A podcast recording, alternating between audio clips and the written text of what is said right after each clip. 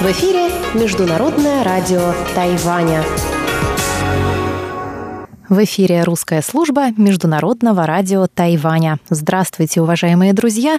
Мы начинаем программу передачи с Китайской Республики. Те, кто слушает нас на частоте 5900 кГц с 17 до 17.30 UTC, услышат сегодня обзор новостей недели и рубрику «Всемирный Чайна-таун», которую ведет Владимир Малявин. А те, кто слушает нас на частоте 9590 кГц и в интернете, услышат часовую программу передач. После Всемирного Чайна-тауна последуют рубрики «Наруан Тайвань» с Игорем Кобылевым и повтор радиопутешествия по Тайваню с Чеченой Кулар.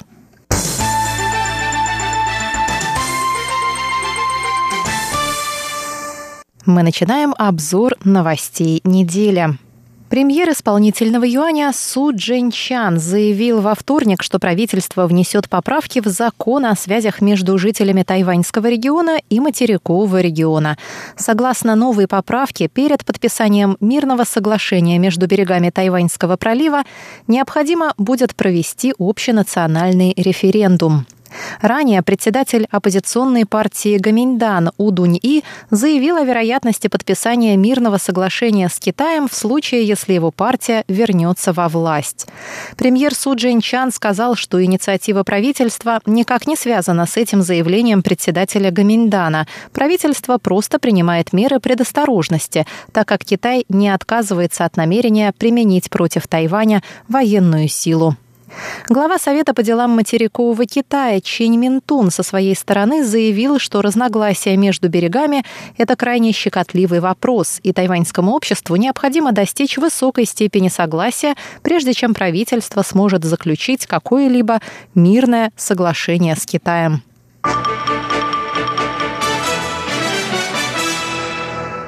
Проект электрификации Гаити, осуществляемый Тайванем, временно приостановлен в связи с политическими волнениями в стране. Об этом сообщило во вторник Министерство иностранных дел Китайской Республики. Ранее МИД объявлял, что проект, нацеленный на помощь Гаити по строительству электрических подстанций, сетей электроснабжения, опорных башен, а также по обучению персонала, должен был начаться в конце минувшего года.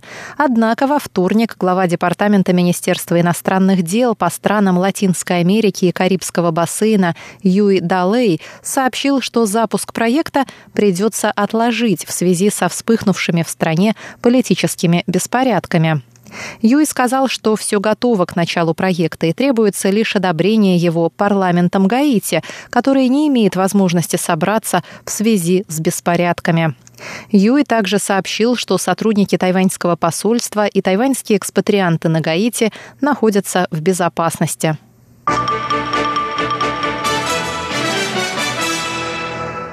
Президент Китайской республики Цай Янвэнь будет баллотироваться на второй срок в 2020 году. О своих намерениях она рассказала в эксклюзивном интервью американскому телеканалу CNN, которое вышло во вторник, 19 февраля.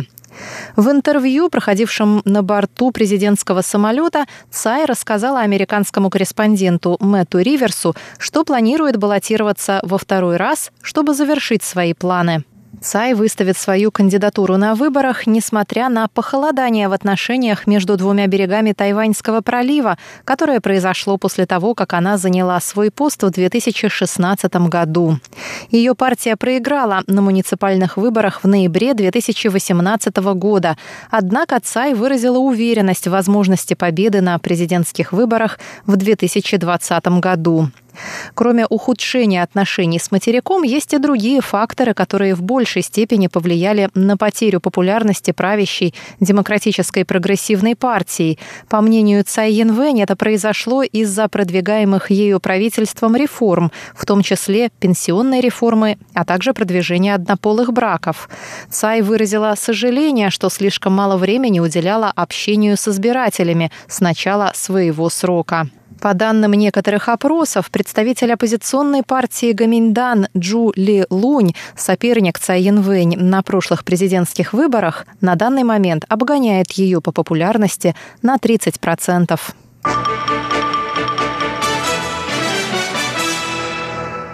Спикер законодательного юаня Судья Тюань отправился 20 февраля в Сент-Люсию, чтобы представлять Тайвань на торжественных мероприятиях по случаю 40-летия независимости страны.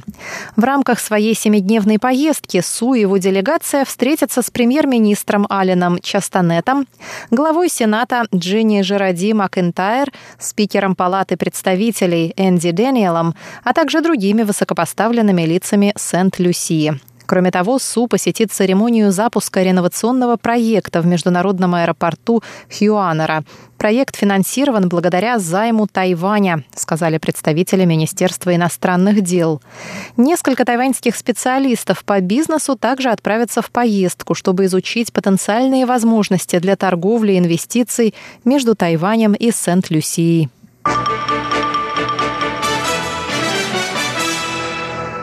Исполнительный юань Китайской Республики одобрил 21 февраля законопроект об однополых браках. Согласно законопроекту, однополые пары смогут вступать в брачный союз с 18 лет. Далее законопроект будет передан на рассмотрение в законодательный юань, то есть тайваньский парламент. В законопроекте описаны различные права однополых брачных союзов, включая право на наследство, медицинские права, усыновление и моногамию. Премьер-министр Су Джинчан выразил надежду, что и сторонники, и противники однополых браков смогут проявить уважение друг к другу. Законопроект был составлен в соответствии с решением Конституционного суда от 24 мая 2017 года о том, что запрет на однополые браки противоречит Конституции. Согласно решению суда, правительство обязано внести поправки или составить новые законодательные акты в пользу однополых браков в течение двух лет. По результатам референдума 24 ноября 2018 года было принято решение составить отдельный акт, узаконивающий гей-браки, вместо внесения поправок в Гражданский кодекс, в котором определение брака как союза мужчины и женщины остается без изменений. В то же время внесение поправок в Гражданский кодекс и изменение определения брака на «союз двух людей» является наиболее предпочтительным среди представителей ЛГБТ+, так как это делает все виды брачных союзов равноправными. Отдельный законодательный акт рассматривается сторонниками однополых браков в негативном ключе, так как таким образом правительство делает процедуру бракосочетания возможной для однополых пар, но отделяет их от гетеросексуальных союзов. Закон получил название «Исполнительный акт интерпретации судебного юаня» номер 748 во избежание разногласий между противниками и сторонниками однополых браков. Ожидается, что новый закон вступит в силу до 24 мая. Но уже на следующий день, 22 февраля, некоторые депутаты законодательного юаня Китайской Республики от правящей демократической прогрессивной партии выразили сомнения по поводу названия, одобренного накануне закона об однополых браках.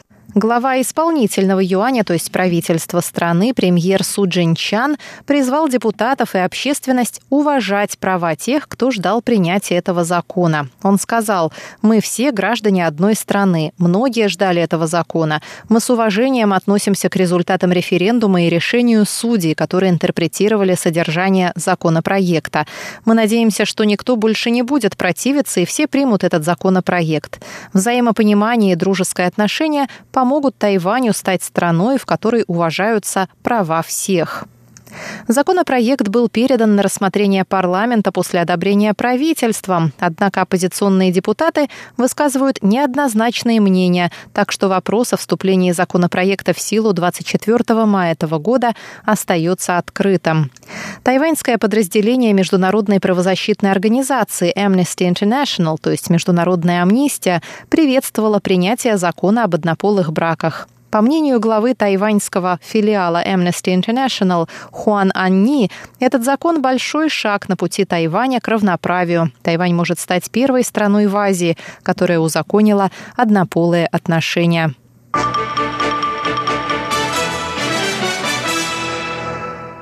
155 членов Европарламента подписали совместное заявление, в котором призвали стороны Тайваньского пролива вступить в переговоры. Законодатели выразили озабоченность усилением давления и военной угрозы со стороны Пекина в последние месяцы. В заявлении европейские законодатели призвали Китай отказаться от военных угроз и восстановить диалог с Тайванем на официальном уровне на благо сохранения мира и стабильности в регионе. Члены Европарламента также отметили, что поддержание мира в Азиатско-Тихоокеанском регионе отвечает интересам Европейского Союза и его стран. ЕС должен поддерживать мирное развитие отношений Китая с его соседями, в том числе с Тайванем, заявили законодатели. В заявлении также говорится, что ЕС поддерживает значимое участие и вклад Тайваня в деятельность международных организаций. Копия этого документа была передана президенту Цай Янвэнь, председателем группы дружбы с Тайванем в Европарламенте Вернером Лангеном, который посетил Тайвань с делегацией.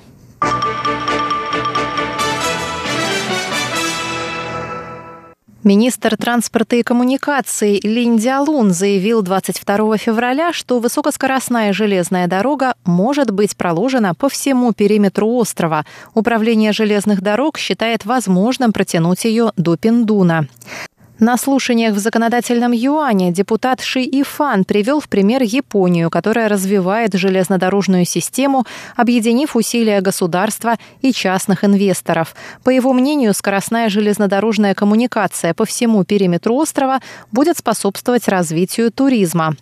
Премьер Тайваня Су Джинчан, в свою очередь, согласился с тем, что Япония может стать примером для Тайваня в области развития железных дорог, но правительству стоит также изучить примеры других стран.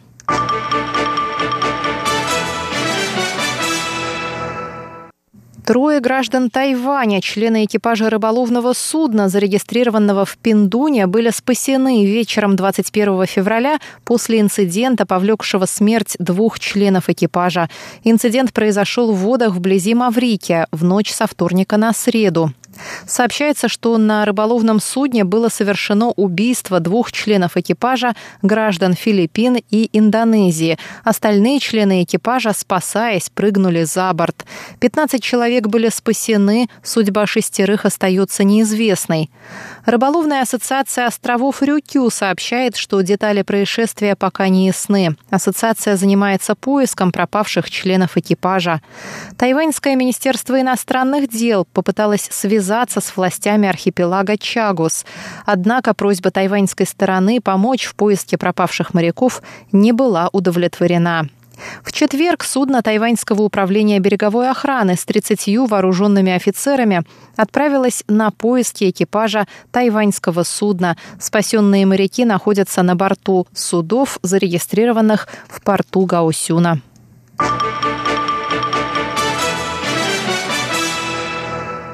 Выпускница Тайваньского университета Ченгун Лю Ихань стала лучшим молодым дизайнером лодок на международном конкурсе дизайна яхт Boat International. Лю закончила бакалавриат и магистратуру университета Ченгун, обожает море и участвует в разных заплывах. После окончания тайваньского вуза Лю училась дизайну лодок в Италии и Великобритании. В этом году в конкурсе приняли участие 42 человека. Это рекордное число участников. Участникам дали задание спроектировать парусную лодку длиной 80 метров. В финале конкурса участвовали 6 человек из Италии, Турции, Тайваня, Великобритании и Китая.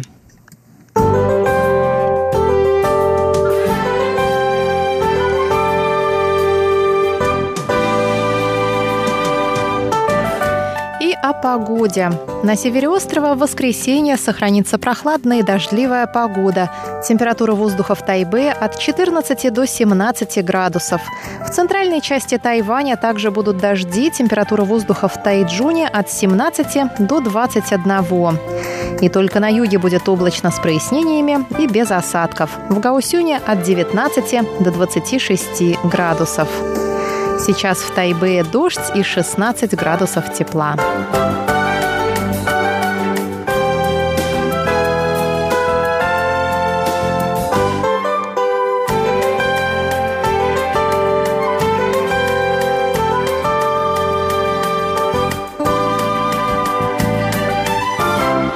Обзор новостей недели для вас провела Мария Ли. Пожалуйста, оставайтесь с русской службой Международного радио Тайваня.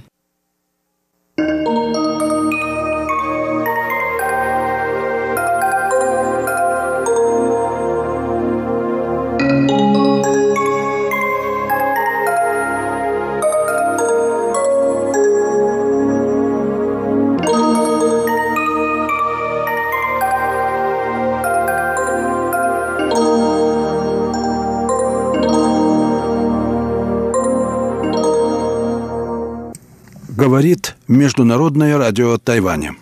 Здравствуйте, дорогие радиослушатели. В эфире передача «Всемирный Чайнатаун». У микрофона Владимир Малявин.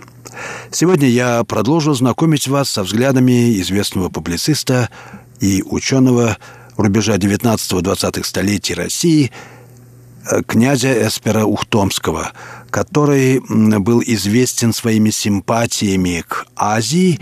Его называли «восточником» на э, жаргоне, так сказать, того времени, как это было принято говорить тогда. И Ухтомский отстаивал тезис о глубинном родстве, прежде всего духовном, и в основаниях цивилизации между Россией и азиатскими цивилизациями – Индии, индийской, китайской и другими. Он вообще считал Россию частью Азии, а азиатскую часть России – ее настоящим центром. Его называли поэтому «восточником». Ну вот, я хочу продолжить знакомить вас с его взглядами, которые он изложил в своей брошюре «К событиям в Китае», изданной в 1900 году, как отклик на известное восстание Ихэтуаней в Китае. Вот что он пишет об отношении русских к Азии и как он оценивает Азию. Для того, чтобы сознательно действовать в восточноазиатских пределах, пишет Ухтомский, следует уяснить себе наше историческое и, смело скажу, предвечное положение – на гранях противоположнейших культур. Запад нас умственно дисциплинирует, но в общем лишь тускло отражается на нашей жизненной поверхности. Ведь под нею и в недрах народного быта проникнуто, дышит глубоко восточными умозрениями и верованиями, овеяно жаждой высших форм бытия и широкими человеческими стремлениями совершенно иного вида, чем в корне убиваемое материализмом миросозерцание современных европейцев среднего уровня. Азия бесчисленное число раз затопляла Русь своими ордами, крушила своим натиском, притворяла в нечто однородное с Персией и Туркестаном – с Индией и Китаем. Мы до сих пор не имеем, да и не можем найти за Каспием, Алтаем и Байкалом ясно очерченного рубежа, естественно, точной демаркационной линии, за которой бы кончалась, собственно, наша. Оттенки перехода, особенно от русских владений китайским, столь неуловимы, что их и выразить нельзя – у нас, например, в центральных областях среди войска Донского и Уральского есть казаки-буддисты, единоплеменные давним кочевым данникам Пекина. На реке Малычи встречаешь лам в одинаковом облачении с принятым на крутизнах Тибета. Северно-буддийские духовные лица свободно переезжают от Калькутты до Сибири и даже до нашей столицы. Грандиозная панорама, представляемая природой наших старинных восточных окраин, совершенно соответствует той, среди коей складывались характеры недостаточно истолкованного историками забайкальца Чингисхана, выдающихся созерцателей и аскетов монгольской крови, но с чисто индийским миросозерцанием. Наконец, также олицетворявших собою русско-инородческую удаль и мощь казаков-завоевателей Востока. Кто видел и знает тамошнюю угрюмо-величественную пустыню, сторожащую недра земли, с непочатыми безмерными богатствами, должен понять с одного взгляда, каким образом дух человеческий тут вечно искал или крайнего самоуглубления, или богатырского порыва развернуться вширь, сдвинуть с пути непреодолимые преграды, успокоиться лишь при достижении невозможного, удовлетворяться лишь при осуществлении неисполнимого.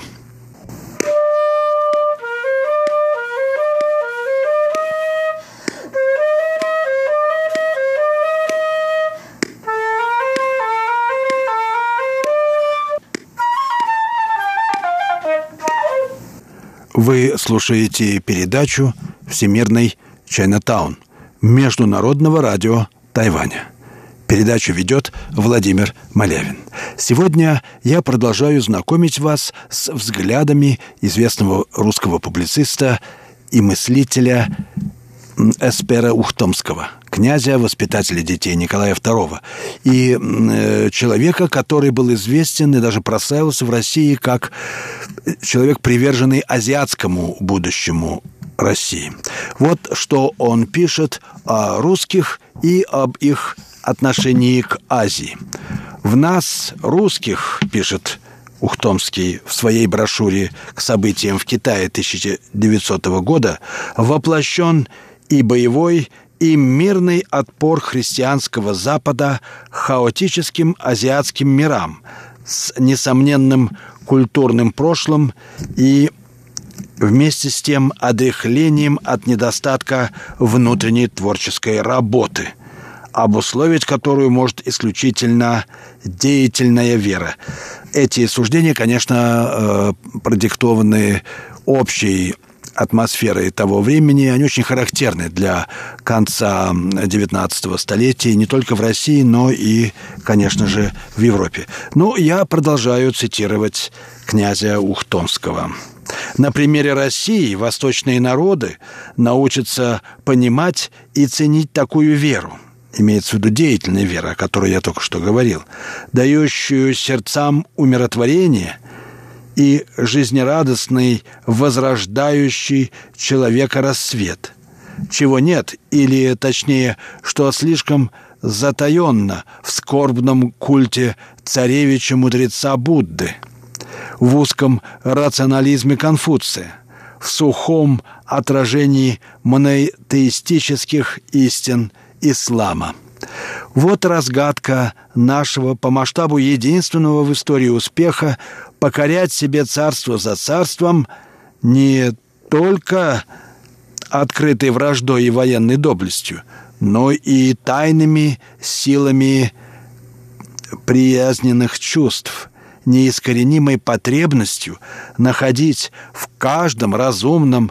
существе любой религии, любой расы равноправного перед Богом и царем, меньш, меньшего товарища и брата. Переходная ступень между нами и китайцами – это монголы, которые убежденно и бесповоротно усвоили этот взгляд на Россию и ее верховного вождя, являющегося для них воплощением милосердной Цаган Дара Эхе, одной из лучезарных манифестаций самого Будды.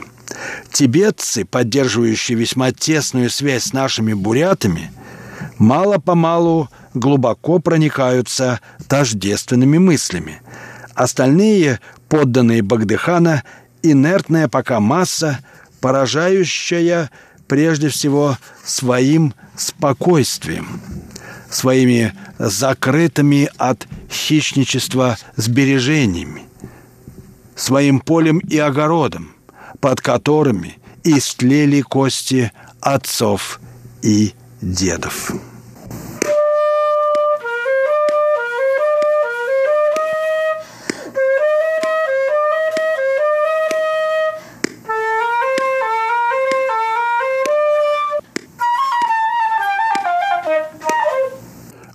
Слушаете Международное радио Тайваня – передачу «Всемирный Чайнатаун».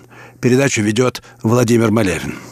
Итак, я знакомлю сегодня вас со взглядами Эспера Ухтомского, того публициста и мыслителя, которого в России в конце 19-го, начале 20-го столетия называли «восточником» за то, что Ухтомский верил в тесный союз Азии и России в будущем и делал на него ставку. Он считал, что Россия является частью Азии и должна взять на себя руководящую роль в азиатской политике. Эта роль не будет ролью колонизаторской державы.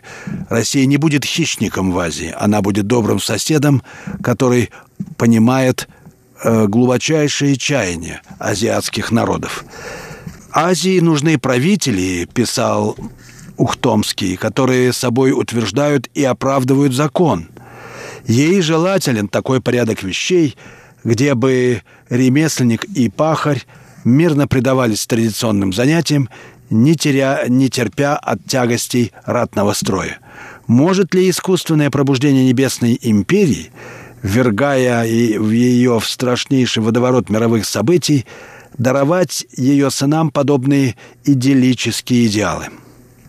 Не внесет ли разнуздывающая людей западная культура холод жестокого разлада и муки в душу китайца, благополучно не знавшего в течение тысячелетий, каков так называемый материальный прогресс? Раз европейцы сами внесли и вносят разлад в жизнь политически существующих государств Азии, о них немыслимо беспристрастно судить с чисто западной прогрессивной точки зрения. И в прежние времена Небесная империя дивила иностранцев с побережья Индийского океана – но как трезвые и отнюдь не заносчивые наблюдатели, они не осуждали чужого строя за несходство с их собственным. И чуть ниже Ухтомский дает свою характеристику нравам и характеру китайцев. Вот что он пишет о Китае. Это тоже часть э, нашего теоретического осмысления китайской цивилизации в России, часть истории этого осмысления. Итак, Ухтомский пишет. Ввиду поражающей веротерпимости китайского правительства и вообще всего народа, Иные поверхностные наблюдатели склонны предполагать, будто туземцы равнодушно относятся к религии и, в сущности, никаким культом не дорожат. Но на самом деле это не так. Главную роль в жизни каждого отдельного лица и среди общественного строя искренне играло почитание усопших родителей и предков. Никакая философская разрушительная теория не в силах была поколебать его или разрушить характер, связанный с ним обрядности. Покидая бренную телесную оболочку, человек, по мнению китайцев, продолжал жить по-прежнему обычными радостями и горестями, нуждался в любви и заботе ближнего, томился одиночеством. Неудовлетворенно скорбное состояние духа, отошедших в загробный мир, неблагоприятно отражалось на быту живущих, повергало последних в тревогу, поэтому надо было угождать покойникам, заручаться их расположением, поклоняться им. Сначала почитание совершалось на могилах, но потом обстоятельства заставили устроить для этого культа домашние кумирни и поместить там в особых шкафах таблички с именами незабвенных и дорогих усопших. Ежедневно глава семьи отправлялся туда на поклон, выжигал курение, приносил жертвы, сообщал незримым хранителям своего очага о всех мелочах, касавшихся семейного благополучия и так далее. Для полноты связи с невидимым миром живущие прибегали к гаданиям, медиумизму и прочему.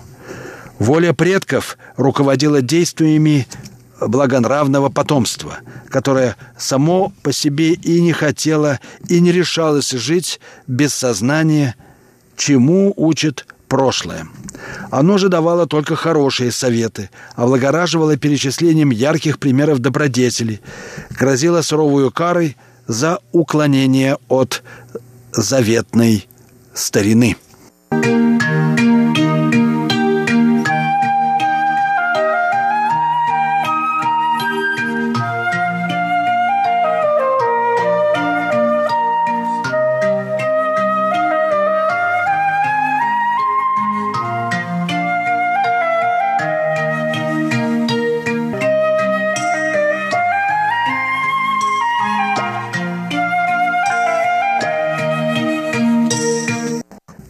Слушаете передачу «Всемирный Чайнатаун» Международного радио Тайваня. Передачу ведет Владимир Малявин. Тема сегодняшней передачи – взгляды э, Эспера Ухтомского, известного публициста, политика, мыслителя России в конце XIX века на характер азиатской цивилизации, на отношения России с Китаем – Итак, вот что говорит э, Ухтомский о женщинах в Китае.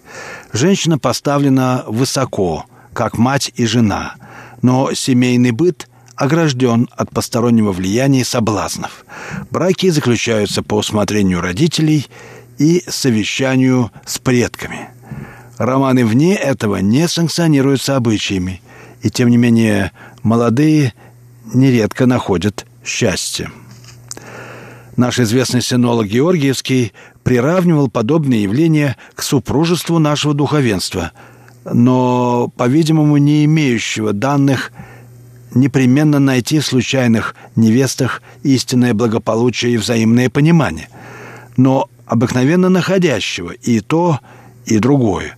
Априорные чувства до совместного жития слишком мало говорят в пользу будущего – Лишь время может скреплять отношения и развивать окончательную любовь. От простолюдина до монарха все проникнутые стремлением пометовать деяния предков и служить им, ежеминутно ощущая свою зависимость от духов. В древности жертвенные предметы не покупались, а приготовлялись самими потомками. Впоследствии это стало неисполнимым, но выдающиеся в империи лица доселе в виде обряда придерживаются седой старины. Каждый год Багдыхан лично пашет землю в столице, важнейшие чиновники в провинции, а царица кормит шелковичных червей. В Европе думают, будто таким путем власти желают приохотить население к работе. Это не вполне справедливо. Император и императрица действительно показывают пример, но не трудолюбие самого по себе, а сыновнего почтения, которое требуется культом предков и в результате которого является трудолюбие. Утрированная забота о благоденствии существ в загробном мире, конечно, иногда граничит с областью комического. Положим, умирает мальчик. Нельзя его оставить навсегда холостым. Родители приискивают имя девочки, день рождения и смерти которой соответствует дню рождения и смерти их сына. Устраивается, так сказать, посмертный брак. В назначенное время куклу, изображающую жениха, несут в дом фиктивной невесты, откуда эта кукла возвращается уже в сопровождении другой, изображающей просватанную девочку, и с ней э, табличкой на алтаре. Свадьба празднуется, как будто и на самом деле два человека соединились тесными узами. И затем табличка новобрачной помещается в храме предков жениха.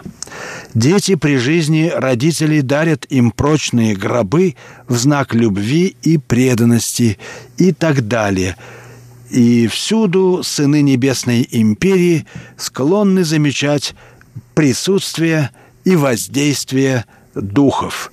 Об успокоении многих из них пекутся потомки, и это составляет э, значительное время жизни в Китае.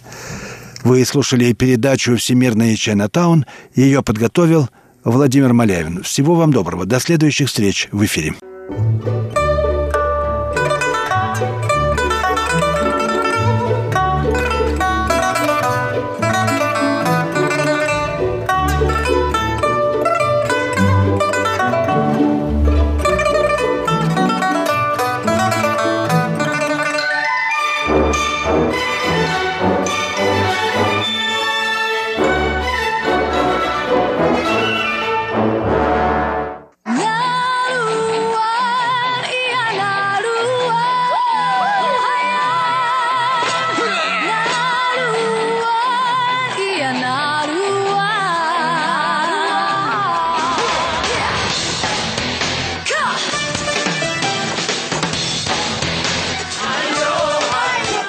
Добрый вечер, дорогие радиослушатели. В эфире передача «Наруань Тайвань» и с вами ее ведущий Игорь Кобылев. В сегодняшнем выпуске хочу предложить вашему вниманию набор песен, записанных при помощи и поддержки исполнительного юаня Китайской Республики, то есть Тайваня и исполняемых действительными членами племенных поселений народа Атаял. Иными словами, это песни не в исполнении известных певцов и певиц, а в исполнении обычных атаяльцев. Для тех, кто сегодня впервые слушает эту передачу, народ Атаял – один из более многочисленных коренных народов Тайваня. Живут они на севере острова, но не на побережье, а в горах, ближе к центру, особенно в уезде Улай.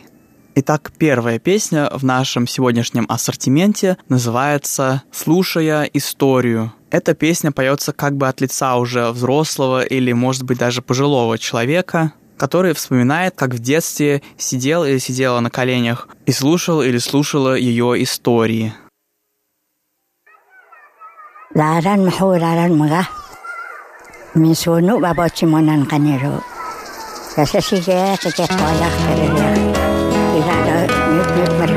siya o suun para kumabot simunan para para kaskuya ko sino sinay para ko makaluy na sa ko yes ko ya bawa na kaliyak ko sa ko ko ya sa ko ko sa mga ke para ko sa mga ko Terang satu lakisaran Velak maku valantama.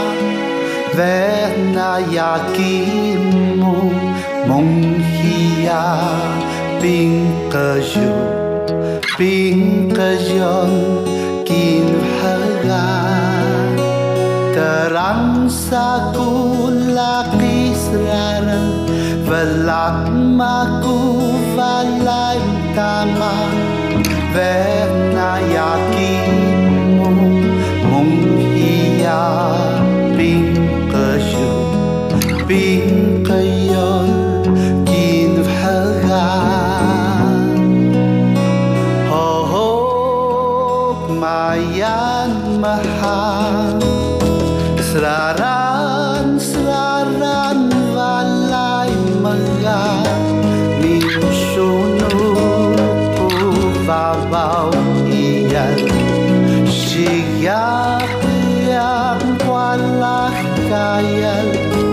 ما ففعلليوم مراك يستشعر قلبي وعراك من قعدت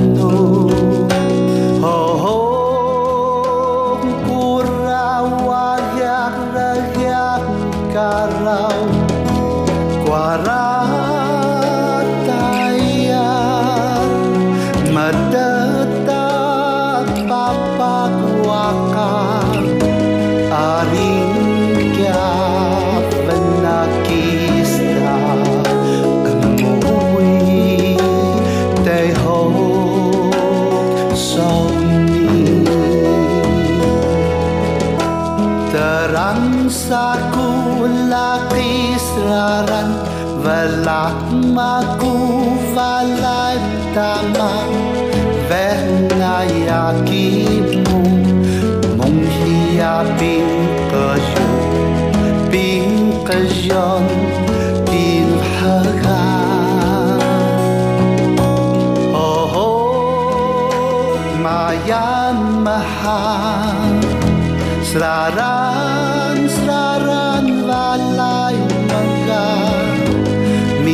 su nupu vavau iyal Shiyak liyak mkwalach kayal Mavaval liyum marakyak kashak kalui kwarak Minkar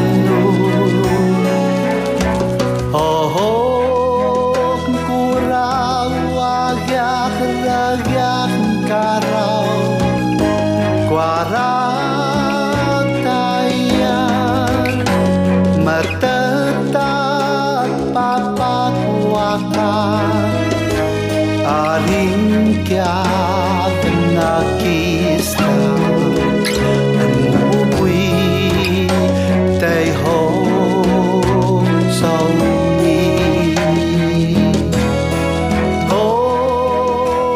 Mayan yakin maku mahal Sarah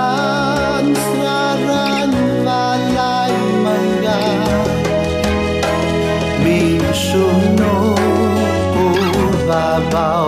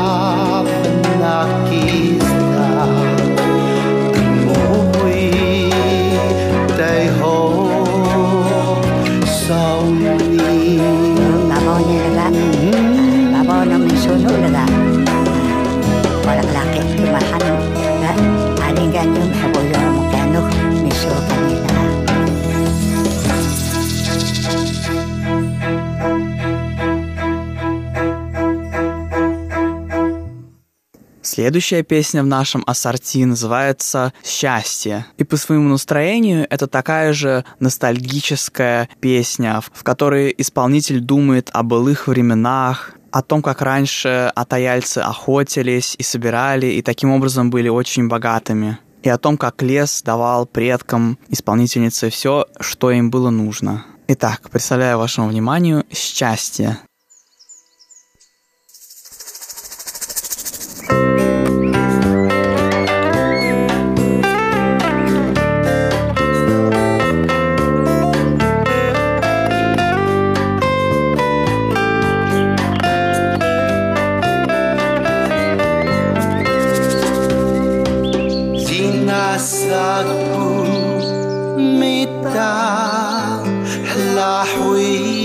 dahon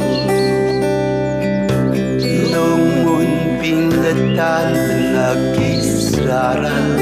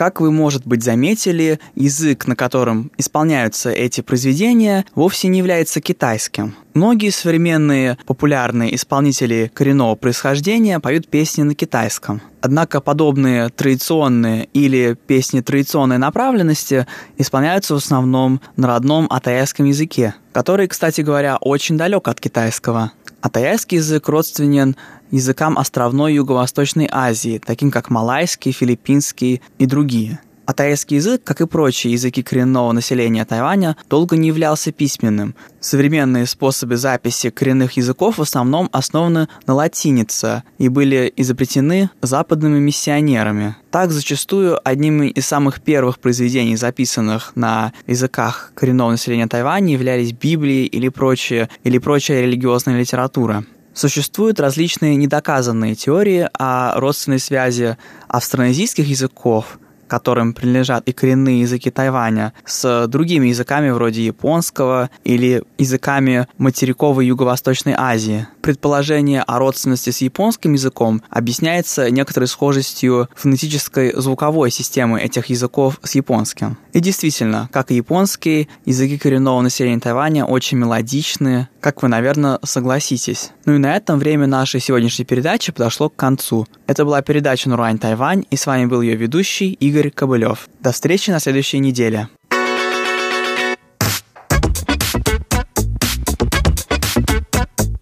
Здравствуйте, дорогие друзья! Вы слушаете передачу «Радио. Путешествие по Тайваню» в студии у микрофона Чечена Кулар. Я напоминаю вам, что в предыдущих двух выпусках этой еженедельной передачи про путешествие по этому прекрасному острову вы услышали интервью с Александром Бауновым, российским журналистом и главным редактором сайта Московского центра Карнеги. И сегодня я предлагаю вам послушать третью заключительную часть этой беседы. Не переключайтесь.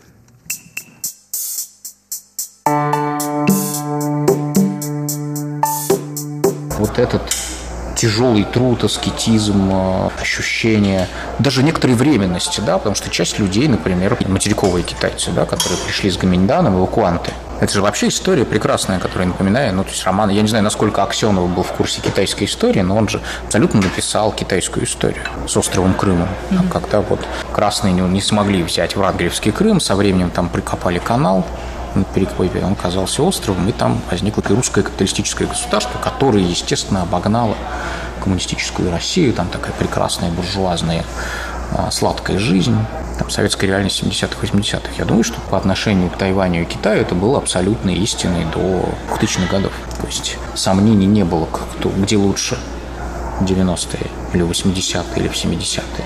Но Аксенов не учел одного возможного поворота, что коммунистическая Россия, да, основной русский материк, вдруг начнет делать как Крым. Не поглотит его, там, не раздавит его в своих коммунистических объятиях, а использует его как пример. И если в 70-е, 80-е годы вопрос, где лучше, где слаще, был очевидным ответ на этот вопрос, то по мере того, как коммунистический Китай становился белой страной в красной обертке, ответ на этот вопрос становился менее очевидным он сейчас становится неочевидным. Да, и города материкового Китая, которые раньше были нормальными городами тоталитарного дефицитного общества, серыми, с плохо одетыми людьми, ну, конечно, с элементами там социалистического градостроительства, больше, да, больше пространства между домами, больше зелени, наверное, немножко, ну, как я это видел, да, вот эти микрорайоны социалистического Китая. В целом, конечно, все было ясно. Сейчас это уже не так ясно. Китай делает то же самое, что Тайвань последние 30 лет и догоняет, и иногда перегоняет, и в том числе по городам это видно. Китайские города выглядят гламурнее, многие вот развитые, да, вот если взять Тайбэй, там, Шанхай, уже нет вопроса, что выглядит привлекательнее. Дальше начинается вопрос конкуренции. Эстетическая революция – это не вопрос только собственного удовольствия, это вопрос региональной конкуренции большой. Вы хотите, чтобы в вас верили больше, чем в соседей. Значит, надо соревноваться не с собственным прошлым. 30 лет назад мы жили еще скромно. Поэтому вместо цементной коробочки, э, криво построенной без архитектора, мы теперь при помощи архитектора построим типовую коробочку на 20 этажей. Такую же, в общем-то, уродливую. Она изначально уже страшная. Вот мы снесем плохое и построим на месте другое плохое, но оно как бы лучше, чем прежнее плохое, и поэтому будем чувствовать счастливыми. Нельзя. Надо соревноваться с лучшим, как минимум, региональным уровнем. А это Сеул, там, это Шанхай, это Хошимин-Сити, Сайгон и так далее. И, конечно, когда ты читаешь в путеводителях, что есть такой милый старинный город, старая столица, полная храмов, всяких древних красот под названием Тайнянь, ты приезжаешь в ухудшенную версию Тайбэя, в том смысле, что это город, где, а, кроме того, что он полностью лишен архитектурного облика, там есть памятники, но город это не памятники, город это город. И полное отсутствие понимания, что такое там пешеходная среда, чтобы ты мог между этими памятниками нормально пройти, не по обочине, перелезая там через мотоциклы и уворачиваясь от машин, а чтобы вот как бы между ними хотя бы были какие-то, ну там один бульвар проложили, вот явно новый бульвар такой абсолютно с каменным мощением, деревья, подсветка, вот, но даже при не очень хорошей архитектуре зданий, удобные тротуары с деревьями, там, с чем-то таким, куда не, не заезжают мопеды, это меняет настроение. Они вот отремонтировали старый японский универмаг. Сразу точка притяжения в городе появилась. Ну, таких, во-первых, должно быть больше. Во-вторых, они должны быть связаны между собой какой-то дружелюбной городской тканью. Должно быть единство, да. Я не могу десантироваться из точки А в точку Б. Я как бы и на такси ехать не хочу из одного здания к другому. Я пройти хочу. Это не очень большие расстояния. Ну вот, и город этого не позволяет. Я не знаю, может быть, тут такая адская жара большую часть года, что никто вообще не ходит никуда, все исключительно такси с кондиционером ездят. Но не факт. Так что это вопрос такой и модернизации, и конкуренции, и если уж говорить о туризме, там, путешествии, туризм. Потому что прекрасная инфраструктура, которую, ну, вот, опять едешь на поезде, да, и иногда не думаешь, а стоит ли из него выходить, настолько в нем лучше, чем в городе, скорее всего, в который ты едешь. Причем Тайбэй все-таки, опять же, выгодно отличается от всего остального, то есть люди понимают, как хорошо просто ну, из всех направлений деятельности, которых они для себя выбрали, они почему-то это не считают приоритетным. Это абсолютный приоритет. Например, Сеул был адом, я так понимаю. Еще не закопали шоссе и сделали на его месте реку. Да? Люди поняли, что лучше они там не доедут быстро из точки А в точку Б на машине, в городе будет река. Они сняли шоссе, раскопали реку, которую они закопали когда-то, сделали набережную. Это не, не бог весь что, но это просто сильно улучшает город. И вот такого здесь явно не хватает пока. А деньги, судя по всему, есть. Просто это не приоритет. Нет людей, которые скажут, так надо сделать. А Тайвань 2008 и 2019 уже года, он отличается за эти 10 я, лет? Я не заметил разницы. Тайбэй я не заметил. И это тоже тревожный знак, между прочим. Потому что город, который не изменился 10 лет в современном мире, это город, который не конкурирует. Наверное, что-то построили, какие-нибудь пару торговых центров. Наверное, что-нибудь реставрировали, какие-нибудь пару старых зданий. Но в целом и это, кстати, и к Токио относится. Я, например, в Токио тоже не вижу изменений. Я там езжу туда уже ну, 15 лет, наверное. Не, 15, в 2005 первый раз. Ну, тоже не особо. Отдельные здания появляются. Ну, понятно, что там полная лифтинг, так сказать, каждые 10 лет невозможен. Но, например, в Токио не строить новых станций метро – это ненормально для города 20 миллионов, где метро стоит примерно таким, как оно там 10 лет не меняется. В стране, опять же, богатейшей. Есть деньги прекрасно будет, если тайваньцы начнут ездить хотя бы на российский Дальний Восток. Он, с одной стороны, довольно унылый, смысломатериальный, с другой стороны, это другой образ города, другое понимание города, просто подглядеть. Может быть так. Может быть, целая историческая улица, реставрируемыми фасадами, со снятыми вывесками, по которой можно гулять. Даже сейчас там это есть, я надеюсь, что там это сделают больше по мере туристического спроса. Вот буквально недавно, в ноябре, в Тайбэе проводилась международная туристическая выставка, и приезжало очень много турагентств как раз из Дальнего Востока, Камчатки и так далее, и так далее. Тайваньское правительство, естественно, хочет, чтобы российские граждане приезжали на Тайвань, ну и в обратную сторону это, это все будет продвигаться. Ну, а вы вот в заключение нашей сегодняшней беседы, как думаете, может ли Тайвань занять место, к примеру, Таиланда или других стран Юго-Восточной Азии, или Японии или Кореи? Ну, Таиланда однозначно нет, здесь же нет теплых морей, и все-таки это подороже.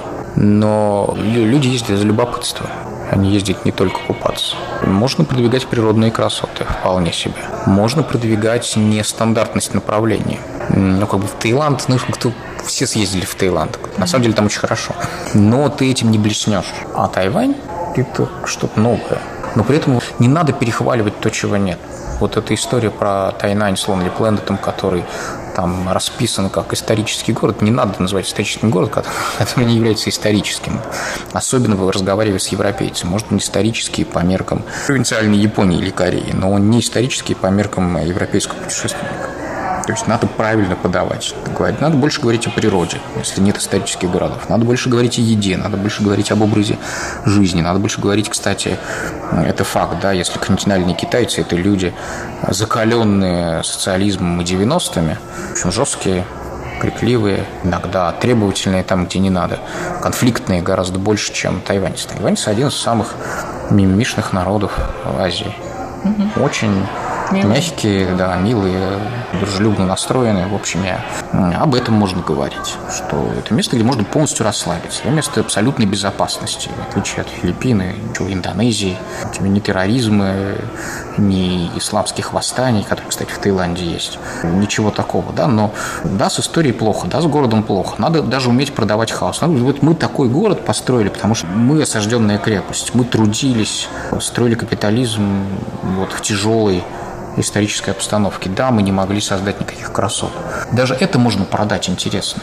Уродство тоже продается.